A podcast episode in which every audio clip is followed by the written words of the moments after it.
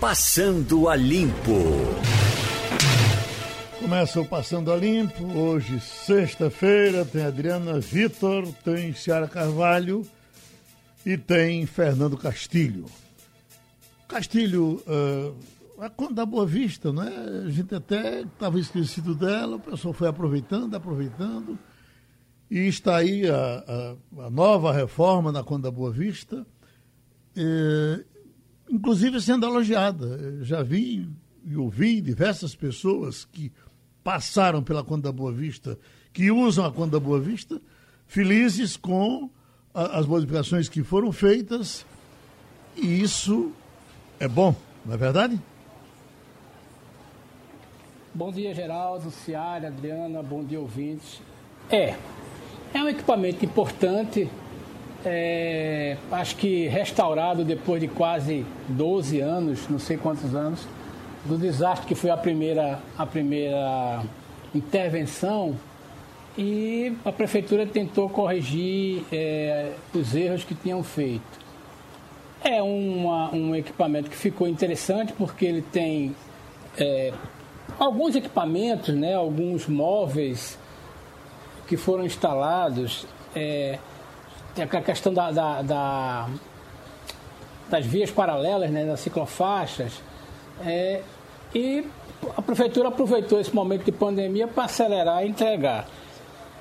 Eu acho que está bem interessante. Eu acho que eu não sou a pessoa mais indicada para fazer isso, mas como usuário, eu acho que o projeto avançou bastante no sentido de dar uma, uma, uma fluidez. É, eu já tenho uma opinião muito crítica a respeito do, do que tem o centro, porque eu acho que nos últimos anos a prefeitura transformou o centro da cidade num grande terminal de ônibus e aí tirou a, a circulação dos automóveis, das pessoas, e aí aquilo ali virou uma, uma coisa que está morrendo, porque o lugar onde apenas as pessoas passam para pegar o ônibus, na carreira, é, fica muito difícil dar vida a isso. Eu acho que esse talvez seja o grande, o grande desafio dos gestores, é como restaurar o centro. Embora sabia que você só restaura o centro quando você tem circulação de, de pessoas, mas que não precisa ser um terminal de ônibus como virou o centro do Recife. Enquanto é, é, essa era, inclusive. Terminal de ônibus. Essa era, inclusive, a tese de Joca Souza Leão, participando aqui dos debates. Exatamente ele dizia isso, que a Conda Boa Vista teria virado uma grande rodoviária. Nesse, nessa mudança houve uma preocupação a mais com a questão do, do embelezamento, com aquela parte do meio para algumas plantas, algumas coisas vivas. Enfim, está é, tá, tá mais graciosa. É né? Oi. Tá. Eu acho que está é, tá mais graciosa na medida em que você colocou móveis, né? E outra coisa, uma coisa que é importante, quem, quem trata muito bem disso é a Roberta Soares há o engano das pessoas acharem que você botar coisa ruim é, o cidadão não vai gostar ou o cidadão vai destruir. Né? Quando você coloca coisa boa, o cidadão conserva, desde que você esteja vigilante, desde que tenha um bom cuidado. Então essa ideia de que você, o poder público faz uma coisa mal feita não, não, não é, nas carreiras e o, o, cidadão não gosta, não, isso é verdade. O cidadão gosta de coisa boa, o contribuinte gosta de coisa boa. Eu acho que houve um avanço na questão da prefeitura porque o equipamento é melhor, é mais bem cuidado. Eu acho que se o, o poder, se o setor privado, como está ali, paralelo, organizar, conservar, eu acho que a experiência tem tudo para dar certo. E todos que dê certo. Uhum. Adriana, já está liberada para uso Agora, a inauguração oficial certamente vai ser feita depois, até porque agora não estão podendo juntar gente. Imagina como os políticos estão sofrendo com esse negócio de não poder juntar gente, né? É, então, acho que vão, é, esperar, vão esperar por um momento que possa juntar gente. É, e aí, certamente, vai haver alguma mexida com o tempo. Por enquanto, eu estou passando por lá todos os dias, mas eu já tenho a informação de que, quando ela for inaugurada em definitivo, o carro particular vai sair e só os ônibus passarão pela Conta Boa Vista. Oi, Adriana. Veja, ela foi inaugurada, né? Como não pode ter gente, é, ela foi inaugurada simbolicamente e já está disponível, né? A, a, com novas obras, um projeto anunciado desde 2018, um investimento de quase 16 milhões de reais, uma via por onde circulam diariamente cerca de 310 mil pessoas e tem mais de um quilômetro e meio de extensão, ou seja, é, é uma via importantíssima para a cidade. Mas sobre isso que vocês vinham falando antes, é, a cidade só vive quando as pessoas podem ir para as suas ruas, quando elas podem ocupar as ruas e não apenas chegar nessa via para subir no ônibus e ir para casa ou, ou ir para o trabalho. Então é preciso sim ter movimentação, ter, é, é, a cidade se torna segura quando as pessoas passam a se apossar dessa cidade e a circular pela sua cidade. Tomara que isso aconteça na Conda Boa Vista, tomara que as pessoas mantenham os equipamentos, como chamam hoje, eu nem gosto dessa palavra, né? mas o que está ali à disposição das pessoas, bem cuidados, é, enfim, tomara que, que siga bem cuidada e, e, e, acho que o Recifense merece isso. Você sabe que a última pesquisa que eu vi com relação ao centro da cidade foi até patrocinada pelo Itaú, isso já faz algum tempo, e a referência era ah, o Recife, o centro e suas pontes. Uh, e um destaque para a Rua da Aurora. Uh, a Conta da Boa Vista é uma das coisas mais bonitas do Recife quando você passa pela madrugada. E eu passo pela madrugada, quando aí duas horas da manhã, com um movimento bem pequeno, quando você chega ali na cabeça da Conta da Boa Vista, ali logo depois do, do Americano Batista, ou antes, como se queira dizer, aí quando você olha lá para frentona e vê aquele mundão, você diz, puxa vida, o Recife ainda tem esse caminho todo para a gente seguir. Ele estava realmente meio poluído com, com aqueles monstrengos e tal. Não foi tirado tudo, porque o ônibus obriga a ter as estações pelo meio, mas eh, realmente, de alguma forma, voltou um embelezamento bem acentuado para a nossa conta da Boa Vista. Esperamos que todo mundo goste. É, redes 5G começam a chegar ao Brasil, mas conexão ficará aquém do potencial. O que é que está faltando, Adriana? Eita, agora você me pegou, Geraldo. Não sou especialista nesse assunto, preciso ter sinceridade para dizer isso. Aqui Eu tem acho aqui, que ó, se então, a gente conseguisse. O que está escrito é... as, as operadoras de telecomunicação estão dando largada à corrida pela liderança na cobertura da internet móvel de quinta geração, 5G no país, com ativação do sinal a partir desse mês, nas maiores capitais. Esse é um passo importante para se avançar na digitalização da sociedade, com conexão que promete ser cerca de 10 vezes mais veloz do que a 4G. Bom, com relação a mais veloz, até eu sei o que é. é. O que eu queria dizer é que me preocupa menos a velocidade e me preocupa muito mais é, a quantidade de pessoas que ainda não têm acesso a isso, né? Uhum. Ao 4G, ao 3G, a qualquer coisa. Porque hoje a gente está vendo uma educação extremamente dependente de, de banda larga, de internet, e muita gente sem acesso a ela. Então, eu acho que essa democratização é mais importante, inclusive, do que a velocidade. Claro, quanto mais velocidade, você vai poder é, movimentar arquivos maiores, com mais velocidade. Isso interessa muita gente, inclusive para que é, para trazer mais desenvolvimento. Mas eu acho que espalhar essa rede para mais gente deveria ser prioridade. Senhora Carvalho, você ficou caladinha aí e nós falamos de Quando a Boa Vista e de 5G. Quer entrar num desses assuntos? Não chegou. Já estamos com o advogado trabalhista Marcos Alencar para conversar com o senhor, doutor Marcos. Temos agora sim Ciara Carvalho. Quer dizer, fale, fale, dê um bom dia aí, Ciara. Bom dia, Geraldo. Chegou. Bom dia aos colegas da bancada e aos ouvintes da Rádio Jornal. Pronto. Prazer estar de novo no Passando. Agora tem Fernando Castilho e Adriana Vitor. Eh, doutor Marcos, pelo que eu acompanho aqui no seu site e pelo que a gente tem escutado, foi uma semana bem movimentada envolvendo trabalhadores, não foi? Pois é, Geraldo tivemos duas decisões aí muito é, emblemáticas. Né? Uma delas é essa questão de um tratorista de uma empresa, né? Trabalhava 35 anos numa empresa, subiu num telhado, levou uma queda e aí ficou é, paraplégico, com problemas intestinais e, e também na, na bexiga. A condenação foi de um milhão de reais é, desse empregador por vários danos, danos estéticos, dano moral, lucro cessante. Aí veja, isso, essa decisão, é, eu enviei pra, para vários síndicos, por exemplo, inclusive para o meu próprio condomínio. Porque isso é um serviço que muitas vezes, muito, são muitas as empresas, condomínios, que, olha, sobe, sobe ali para trocar uma telha, ele estava a uma altura de 6 metros. E essa gravíssima condenação, independente da condenação, a tragédia na vida dessa pessoa, porque, inclusive na narrativa da decisão, a esposa dele deixa o emprego para poder cuidar dele como, é, como paciente.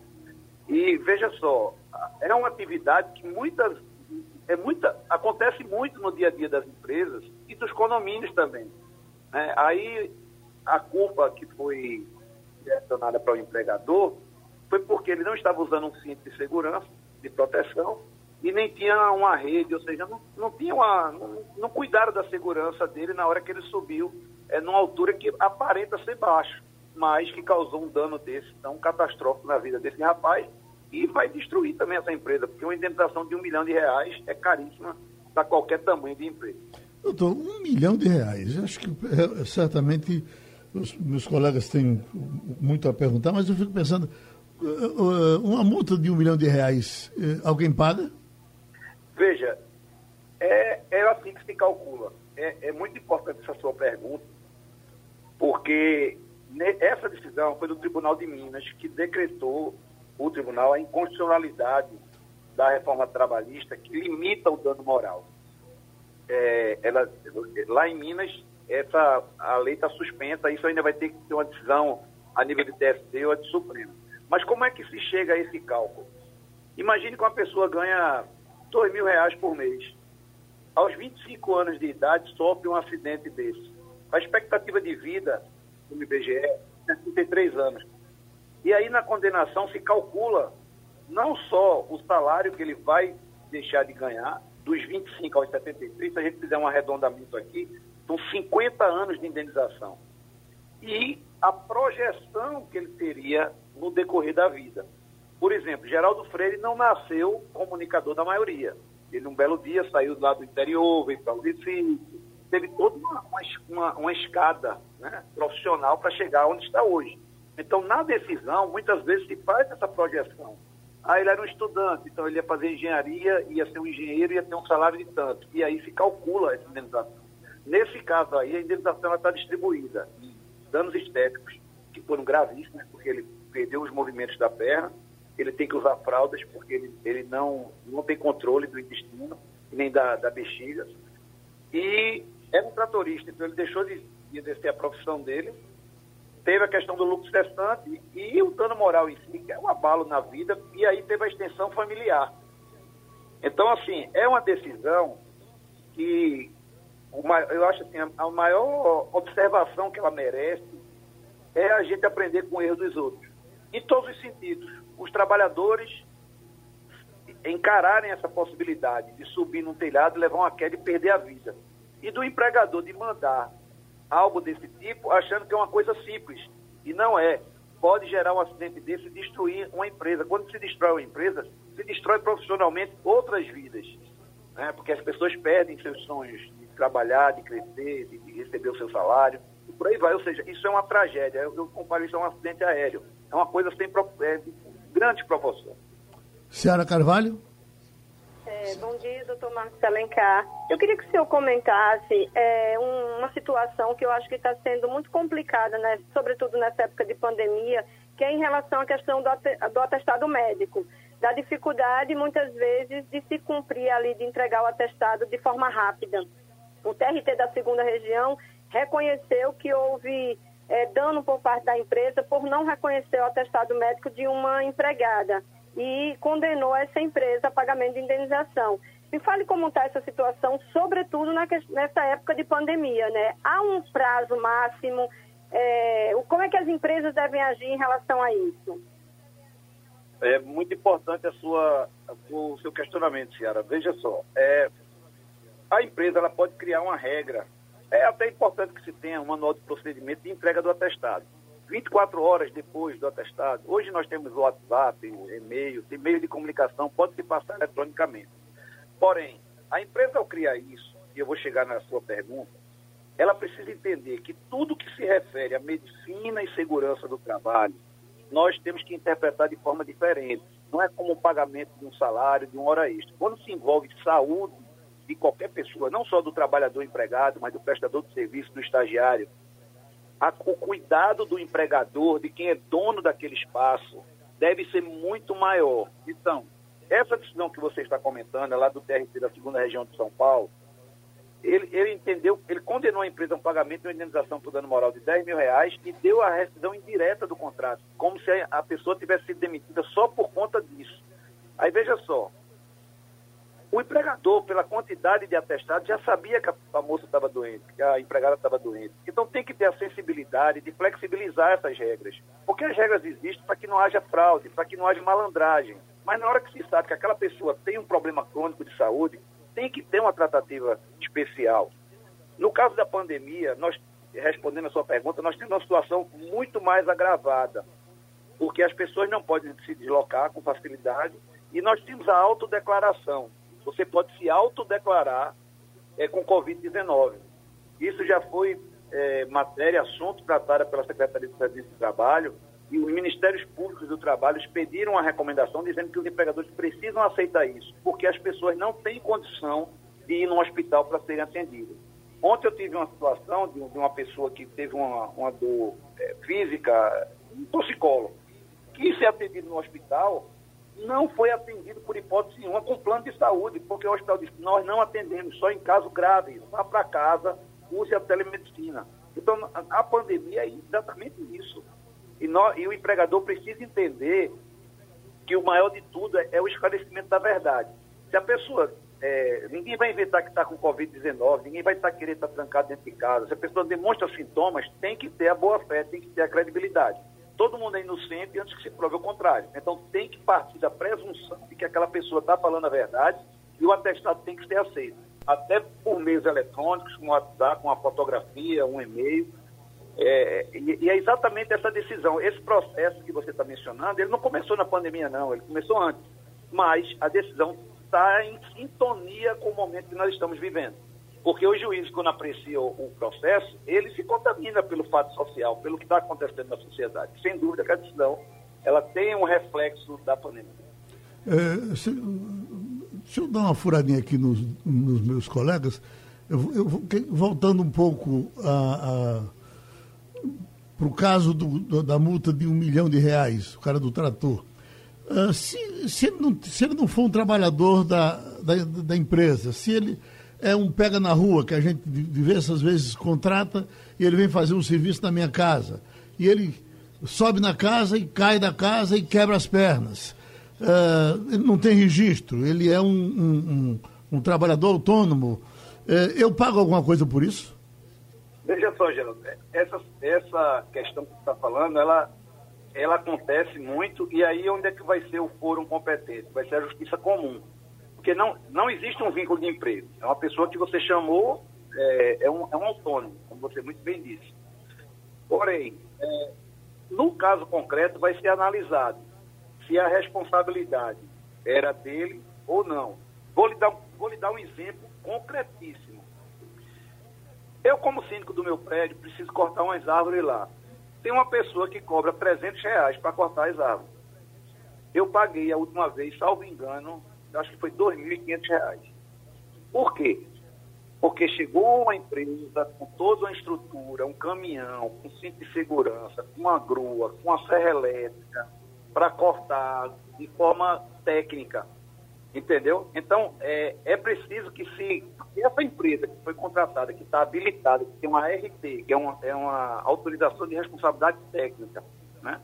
E ela, e ela sofre um problema desse que você está me perguntando, né? um acidente como esse, lógico que quem contratou está isento, porque a responsabilidade é da empresa, ela é a competente para fazer aquilo. Mas, se você pega uma pessoa na rua e, coitado, está precisando sobreviver, não tem especialidade nenhuma daquilo, não foi treinado para aquilo, não tem equipamento de segurança. Está às suas vistas. Você está sabendo que aquela pessoa não tem preparo para aquilo. Né? Ele está subindo uma árvore lá para cortar a árvore, trocar o telhado e não tem cinto de segurança, não tem nenhum treinamento. Ele não é um especialista naquele assunto. Você está se aproveitando disso porque está pagando 10% do preço.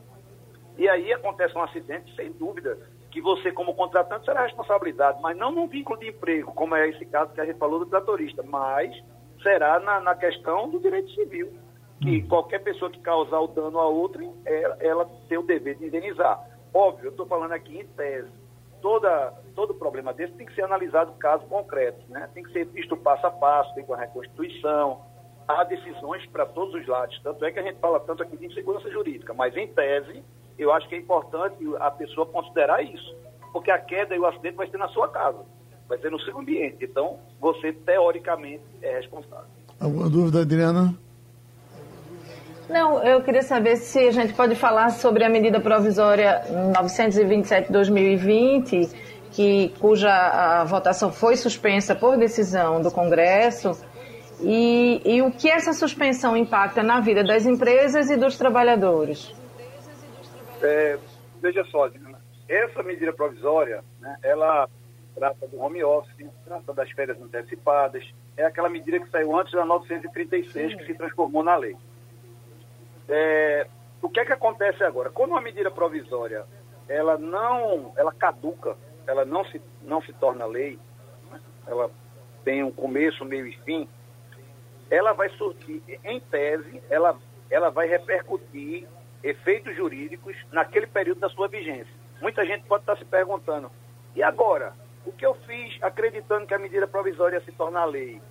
Perdeu o efeito? Não. Porque quando você tomou aquelas providências, a medida provisória estava em vigor. Medida provisória, em tese, é uma medida de urgência do governo, porque um, um projeto de lei demora. Então, pela necessidade da, da, sociedade, do povo, o presidente da República tem esse poder. O que é que, se, o que, é que pode acontecer agora? Que o, o presidente lá do Congresso já disse que, da Câmara, disse que não vai, não vai colocar em, em pauta, né? Não vai ter lei, ela vai caducar. Ela caduca ou no vai... domingo e eles dizem que não voltam para a pauta até lá.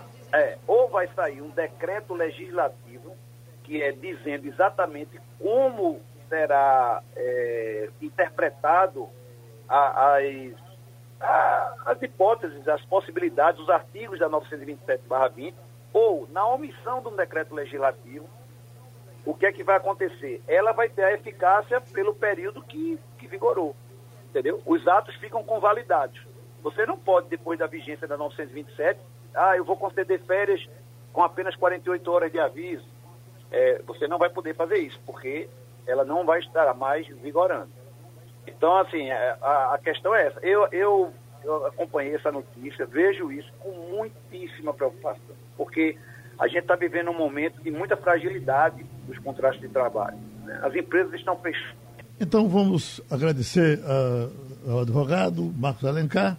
A reforma tributária voltou acelerada. O assunto agora no Congresso está correndo muito, inclusive, começando com o Fernando Castilho, Paulo Guedes me parece agora bem mais interessado. Já está dizendo que na terça-feira entrega a sugestão de reforma do governo e parece que dessa vez o barco vai andar.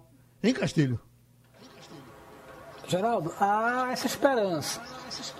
Primeiro porque houve uma forçada de barra muito grande de Rodrigo Maia.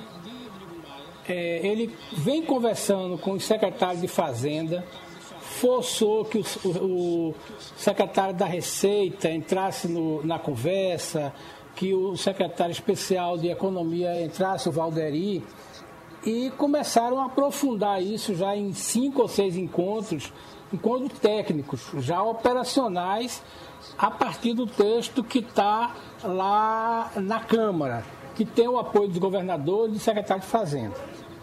Paulo Guedes tem uma fixação com dois assuntos, Geraldo.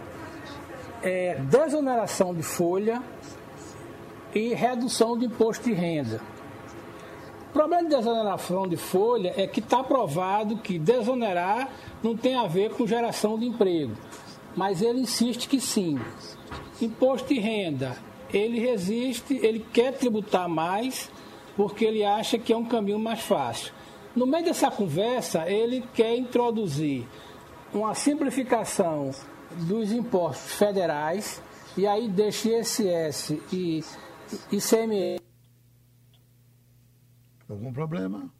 Então vamos com Ciara Carvalho? Será que sai Geraldo... a reforma agora, Ciara? Geraldo, você me ouve? Sim, muito bem.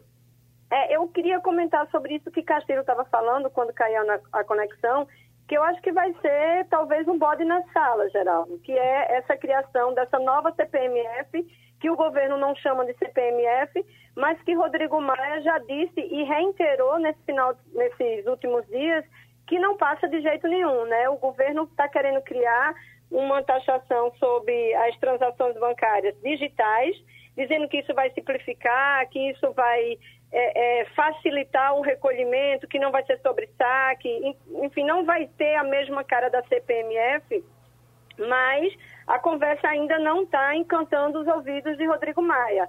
E ontem, se eu não me engano, ele é, almoçou com o Paulo Guedes já dentro dessa estratégia de reaproximação. Você sabe, a gente acompanhou que eles se estranharam feio, acho que no começo do ano, e uma série de bombeiros entraram em operação para aproximar Rodrigo Maia né, de Paulo Guedes. Esse almoço de ontem foi visto como uma sinalização de aproximação, mas é, tem essa questão desse imposto novo, que é, pelo que a gente acompanhou né, nas notícias e bastidores, não foi colocado nesse almoço, justamente para não azedar a sobremesa, né? Mas é uma questão que é fundamental. É, o próprio presidente era contra mas também as notícias apontam que ele já estaria mais convencido, porque isso é uma bandeira que Paulo Guedes defende. Ele tira, recua, volta. Então, com certeza, essa questão dessa nova CPMF, desse imposto sobre as transações bancárias digitais, vai ser um problema nessa conversa e nessa retomada de discussão da reforma tributária que o governo promete é, apresentar para que seja discutida pelo Congresso. O Castilho, então, pegando pelo, pelo ângulo de Seara, será que o interesse de Paulo Guedes é pela reforma ou pelo imposto? É pelo imposto. Porque, veja bem, é, o Ministério da Economia tem aquilo que é fundamental em qualquer conversa. Ele tem acesso a todos os dados para fazer cenários. O secretário de Fazenda também tem. Mas veja bem, o que está em discussão é o seguinte: Paulo Guedes que resolveu o problema do imposto federal. E aí abrir espaço para aquilo que Seara colocou muito bem, que é o seguinte: discretamente colocar um novo tributo aí. Os secretários, os governadores e o Congresso e Maia querem resolver o problema da reforma tributária. Então é, é, é onde está a conversa. Guedes é muito esperto, né? E ele diz assim: eu vou mandar uma parte e depois a gente vai conversando. Na verdade, ele não tem parte nenhuma. Ele está repetindo aquilo que ele já vem fazendo. Agora, eu queria pegar esse modo que Seara falou aí, que é importante, que é o seguinte: por que de repente surgiu a história das, da, do imposto do imposto cheque com um novo nome, dizendo que em cima das transações de internet? Eu vou tentar mostrar uma coisa assim. Sabe aquela história do cara que chega num ambiente, vê uma informação, forma um conceito, cria um juiz e diz que resolveu? Veja bem, a internet ela tem uma tributação, ela tem uma regulamentação e as pessoas pagam imposto. Quando você compra pela internet, você paga imposto. Qual é a jogada de Paulo Guedes? É jogar um imposto novo em cima de tudo que for operação de compra e venda de internet. Por quê? Porque é mais fácil você arrecadar. É essa coisa que eu acho que tem o ruído e que Sara colocou bem. O, o, o, o ministro, ele está naquela de entrar na conversa, não quer amargar a sobremesa, mas no fundo, no fundo, o que interessa para ele é o seguinte, é que não se resolva nada e ele empurre um novo imposto vai ter problema no Congresso inteiro, não é só na Câmara não. No Senado também e a reação da sociedade. Castilho, aqueles avanços todos que a gente teve com reuniões de secretários, inclusive com o secretário aqui do Estado de Pernambuco, Décio Padilha, tendo uma, uma grande participação. Uh, volta para o zero ou, ou a, a, a, aquelas ideias ainda estão na mesa? Veja bem, aquilo ali é o que tem de mais avançado. Então, por exemplo, você tem os secretários e a Câmara e vários atores do, do próprio governo conversando já sobre esse projeto. O que é que Maia está querendo fazer? Ele está que, que o projeto do Senado seja incorporado a essas discussões, que não, não tem muita. Não tem muitas é, conflito não. Na verdade, as partes se completam, naturalmente tem é, estouro em alguma área. Mas os dois projetos do Senado e da Câmara, eles caminham na direção de uma reforma tributária. Onde é que entra o corpo estranho aí, onde entra a aproveitação? Essa proposta do Guedes, que não mandou nada e quer participar e chega com a conversa do imposto. Então, aquela conversa dos secretários é talvez a coisa mais que está mais andando, que está mais caminhando. Você já está discutindo aí questões técnicas, legais. Ela pode avançar. É, agora, não é isso que Paulo Guedes quer. Paulo Guedes quer, se a reforma não resolver, porque é muito difícil, né? Você está falando de 27 estados, ele leve na, na, na, melhor, ele unifica o imposto e bota a CPMF. Isso é que Maia e Alcolumbre não vão deixar. Mas a conversa é muito forte, já chegou, o nível de detalhamento na Câmara está muito alto. Tanto que Maia agora está dizendo assim, vamos trazer o Senado para juntar tudo né? O personagem que está destoando desse discurso é o Paulo Guedes. Ô, Ceará, eu sei que você queria falar da Conda Boa Vista, aproveitando que Nilson aqui faz um, uma reclamação. Ele diz: a reforma da Avenida Conda Boa Vista está ótima, mas a iluminação deixa a desejar. Lâmpadas de LED, mas com luminosidade muito baixa. Parece aí um problema mais fácil de resolver. Você? Geraldo? Oi. Pronto, Geraldo. É, eu vi, né, acompanhei aqui sem poder é, participar da, da discussão e, de fato, houve toda a troca, né, dentro da reformulação da Conda da, da Boa Vista, foi trocada toda a iluminação. Eu acho, Geraldo, que uma coisa muito importante que a gente vai observar agora é o uso. Né? Tem várias questões aí que os colegas levantaram, a questão dos comerciantes, teve toda uma dificuldade nessa reformulação da Conda da Boa Vista para saber onde iam botar tantos ambulantes, a quantidade era muito maior do que cabia no espaço.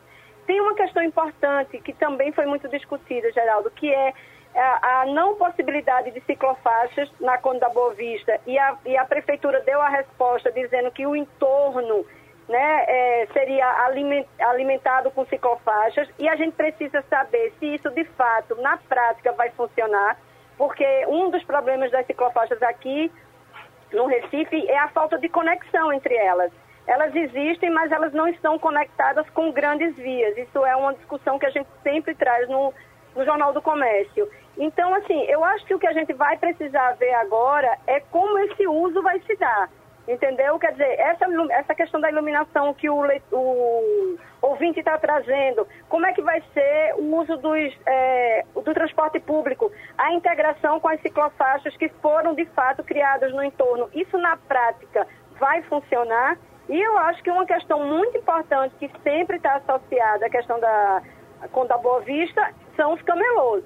Essa disciplina, é, disciplina que foi colocada, né, essa, esse cadastramento, na prática, ele também vai funcionar ou vai passar um mês, dois meses e quando a gente vê está tudo é, lá de novo porque não realocaram os comerciantes. Então, assim, está tudo muito bonito, de fato houve, como você disse, um embelezamento, mas a gente sabe que esse embelezamento ele só faz sentido se na prática ele funcionar. Se não, daqui a três meses a gente está lá voltando para é, é, reclamar do uso e da mudança que foi feita. Então a gente vai ter que aguardar para ver se o que foi planejado, de fato, é, será executado e a população vai aprovar. Você tem algum ponto de vista com relação ao efeito colateral, quando os, os carros particulares não vão mais passar pela Conta da Boa Vista a partir de um certo momento? E como fica então, como fica o trânsito aí, aí, das laterais que vai ser superlotado com os, com os carros particulares que até agora estão passando pela Conta da Boa Vista, né? É, exatamente. Veja, Geraldo, essa discussão de carro, né, transporte é, é, individual versus transporte público, é uma, uma discussão que a gente precisa enfrentar. Eu acho que dar prioridade ao transporte público é extremamente acertado. Sobretudo, você trouxe um ponto importantíssimo, Geraldo, que é o pós-pandemia. Roberta Soares, é, nossa colunista, né, nossa assessorista de, de mobilidade, elas vêm trazendo essas discussões. O pós-pandemia vai inevitavelmente é, provocar uma corrida ao transporte individual. Por quê? Porque as pessoas estão com medo de se contaminar usando ônibus. A gente sabe que não foi uma coisa bem resolvida nessa pandemia, não foi, não está sendo. Praticamente diariamente a gente está reclamando de que o transporte público está lotado, não está seguindo as regras. Então, você havia já uma dificuldade de convencer a classe média a usar transporte público.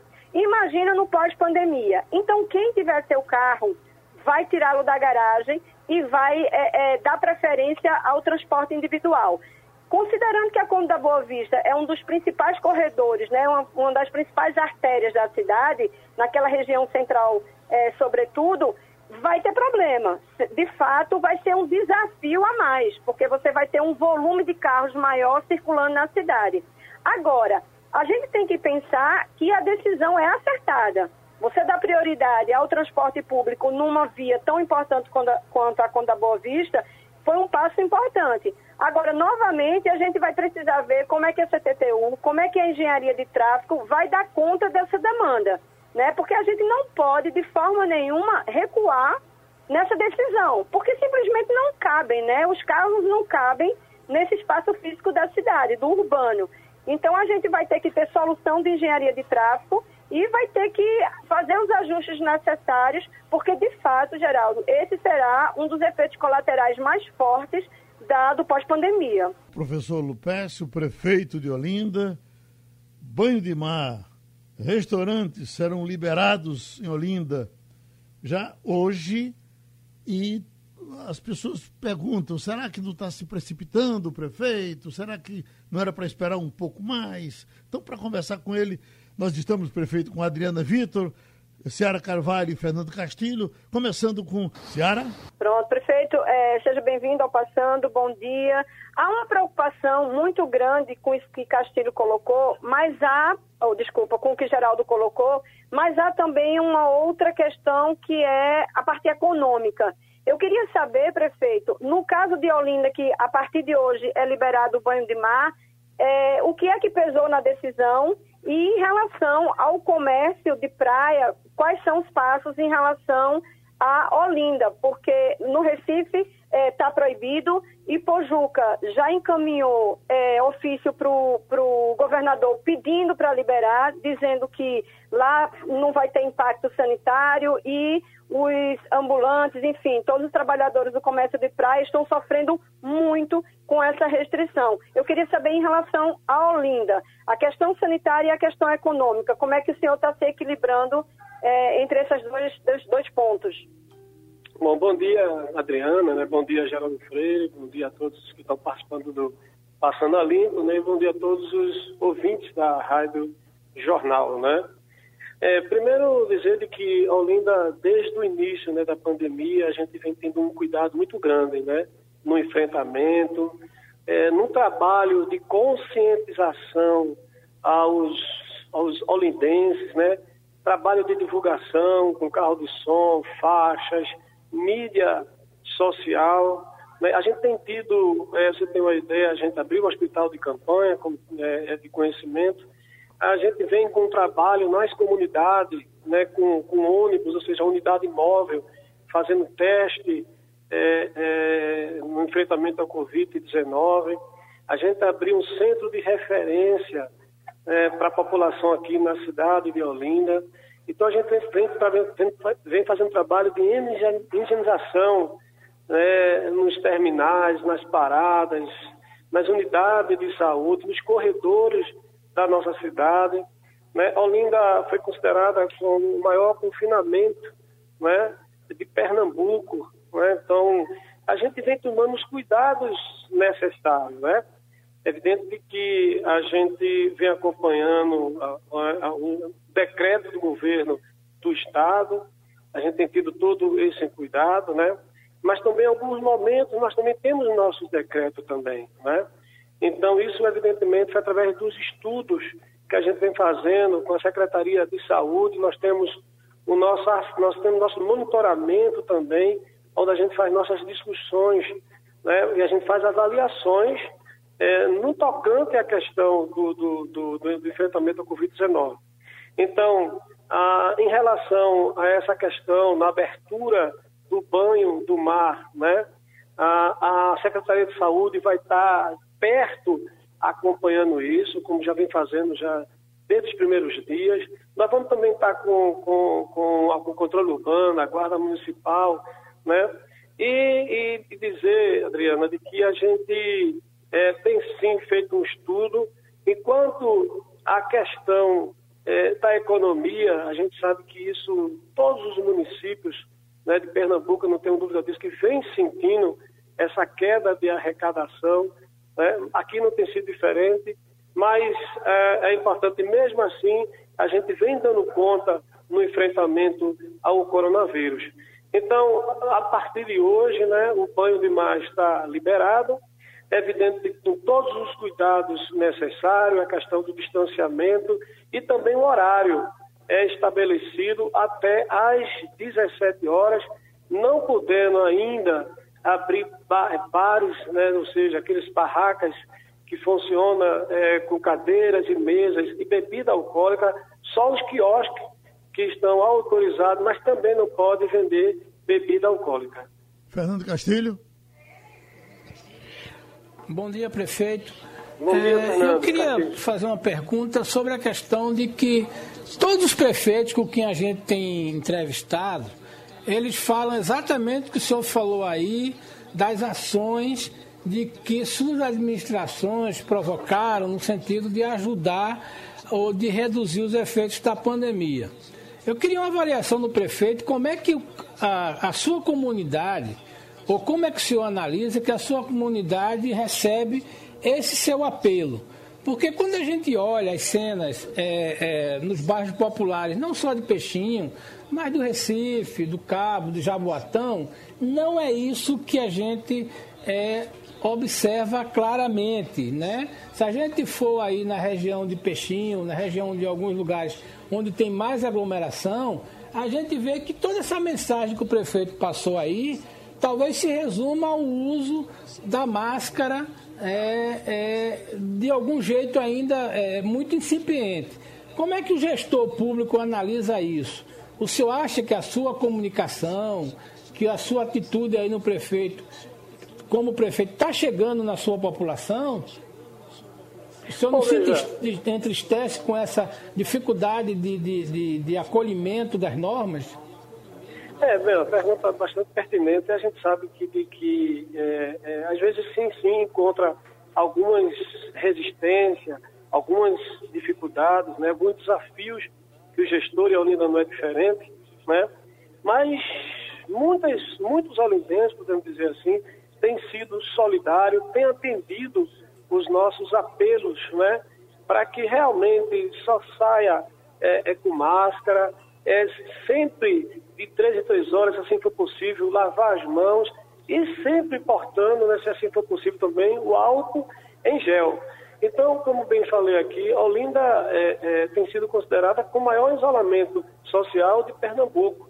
Então, graças ao trabalho é, que a, a, a, a, prefeitura vem fazendo, né, e a população atendendo esse pedido, né, então, quero até parabenizar aqui aos olindenses de que tem, tem sido é, compreensivo nesse momento tão delicado de que o município está atravessando, né, o país, podemos dizer assim também.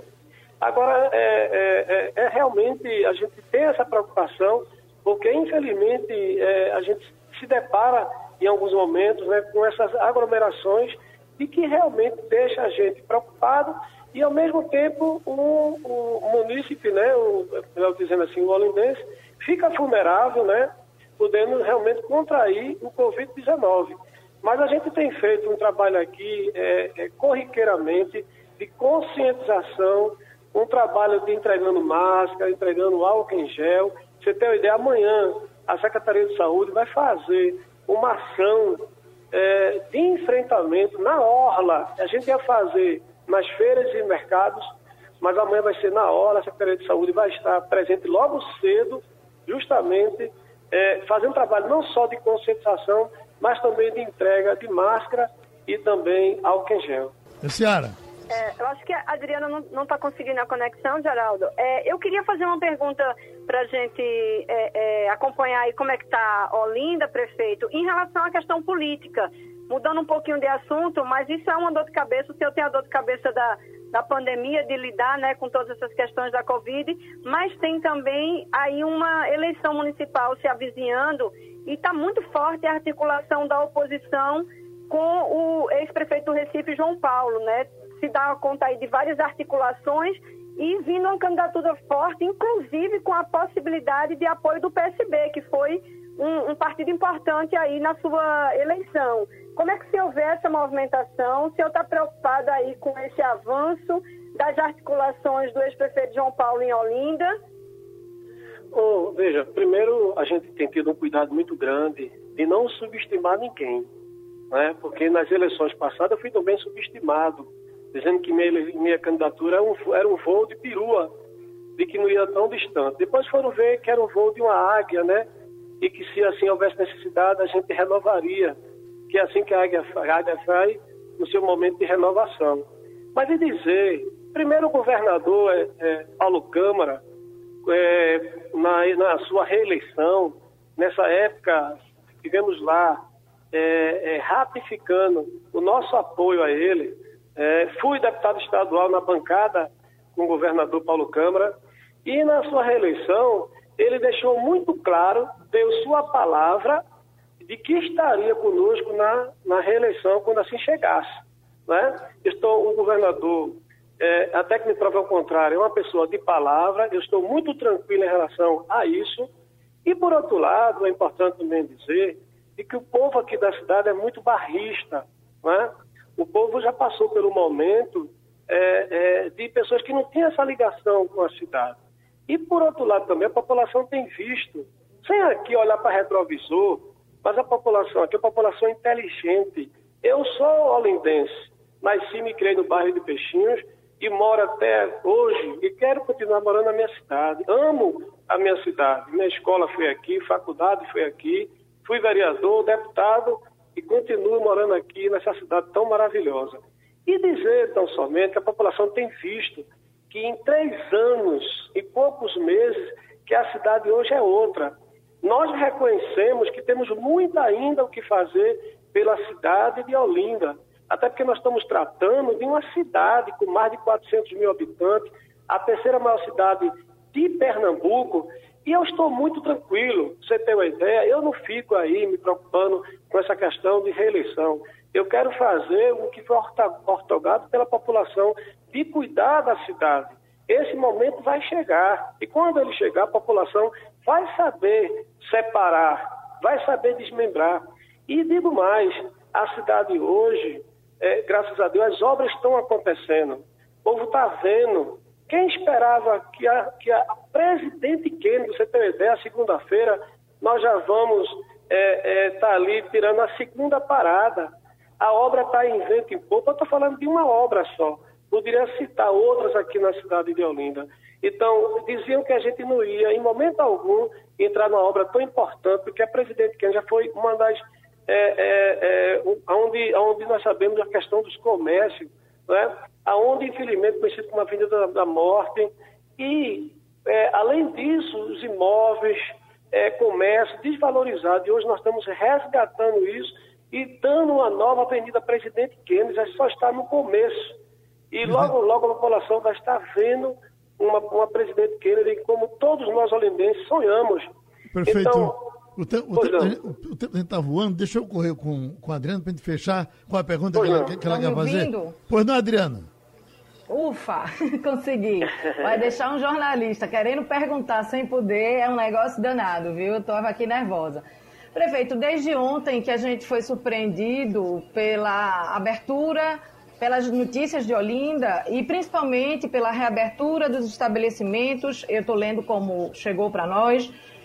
Reabertura dos estabelecimentos que comercializam refeições, a exemplo de restaurantes, não fala de bar, apesar de bar comercializar a refeição também, e observadas algumas determinações. E a gente sabe, eu acompanho isso muito perto, que há um decreto do governo do estado que só libera essa abertura a partir de segunda-feira.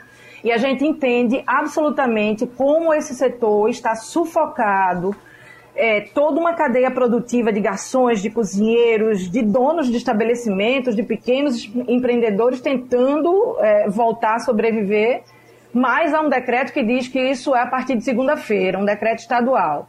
E neste instante, há poucos instantes, eu acompanho, enquanto estou no programa, eu estou nos grupos, eu sou editora executiva da TV Jornal, e eu recebi a nota do governo do estado que diz o seguinte, eu vou ler para o senhor, não sei se o senhor já viu o governo de Pernambuco autorizou a abertura de serviços de alimentação a partir da próxima segunda-feira, 20 de junho, julho. A, flexa, a flexibilização de qualquer atividade antes do permitido pelo governo será devidamente fiscalizada pelos órgãos cabíveis, PROCON, Polícia Militar, Vigilância Sanitária. O que está acontecendo, prefeito? Eu fiquei sem entender, nós ficamos sem entender. Bom, é muito fácil responder. Ah, sim. Mas primeiro quero lhe pedir até desculpa, que você falou que querendo, querendo perguntar aí, mas é quando a gente começa a falar da nossa cidade, fala do que a gente ama, a gente Eu tive, tive um problema técnico. Ah, então desculpa. Não, não, não. Foi por aqui. Ah, então desculpa. Mas vou lhe responder agora. Veja, é, primeiro o Supremo Tribunal Federal deixou muito claro né, de que é prerrogativa dos municípios e dos estados, né? Então nós temos nossa prerrogativa. E segundo, a gente sempre teve um cuidado, nós somos aliados ao governo do Estado e a gente nunca teve na contramão ao governo. Agora, a, a gente se antecipou, como também a gente se antecipou em relação às igrejas. Os templos religiosos aqui na cidade de Olinda, todos os templos católicos, é importante colocar que até então eram 30% da terminação do município e a partir de agora vai passar a ser 50%, 50. de sua capacidade. É, do outro lado também, as nossas tapioqueiras voltam a funcionar a partir de hoje. Nós vamos estar higienizando é, hoje ainda todo aquele espaço e volta a funcionar. Enquanto a questão dos bares e restaurantes também voltam a funcionar, portanto, cumprindo a determinação da, do município em relação ao álcool gel, do distanciamento. E, além disso, nós vamos aqui funcionar até as 22 horas aqui municípios. E é, cada lá um, é 20 né? horas. 20 horas, né? Mas aqui em Olinda nós vamos funcionar até as 22 horas. Então, a gente tem tido todo esse cuidado e está sempre alinhado ao governo do Estado, mas é, a gente também tem tido essa questão da flexibilização em relação ao decreto também municipal, evidente, sempre acompanhando, se assim for preciso, com os órgãos é, de fiscalização aqui da cidade de Olinda. Pronto. o senhor tem conhecimento dessa nota do peço do que Estado? participou do Passando a Limpo, o nosso tempo está estourando. Só fazendo aqui um registro que Paulo do Recife está dizendo o seguinte: estamos na escola ginásio pernambucano, toda lotada e o atendimento não está funcionando para tirar a carteira de identidade. Quer dizer, uma reclamação eh, corriqueira com relação a essa dificuldade de tirar identidade em Pernambuco. Tem que estar tá tirando na Paraíba, porque por aqui está difícil. As pessoas gostam de fazer comparação. Vamos fazer aqui com o governo federal. INSS vai ligar para quem pode destravar aposentadoria ou auxílio. A gente tem falado aqui por diversas vezes, com o testemunho do, do, do advogado, advogado, Paulo Perazzo, de que as coisas na Previdência têm andado, têm funcionado relativamente bem. Não é possível que a Previdência se resolva, uh, o atendimento co consiga ser regular e para se ter a identidade aqui, role, role, role, há um ano e não se chegue a um denominador comum. Obrigado, minha gente. O tempo da gente estourou e terminou Passando a Limpo. Passando a Limpo.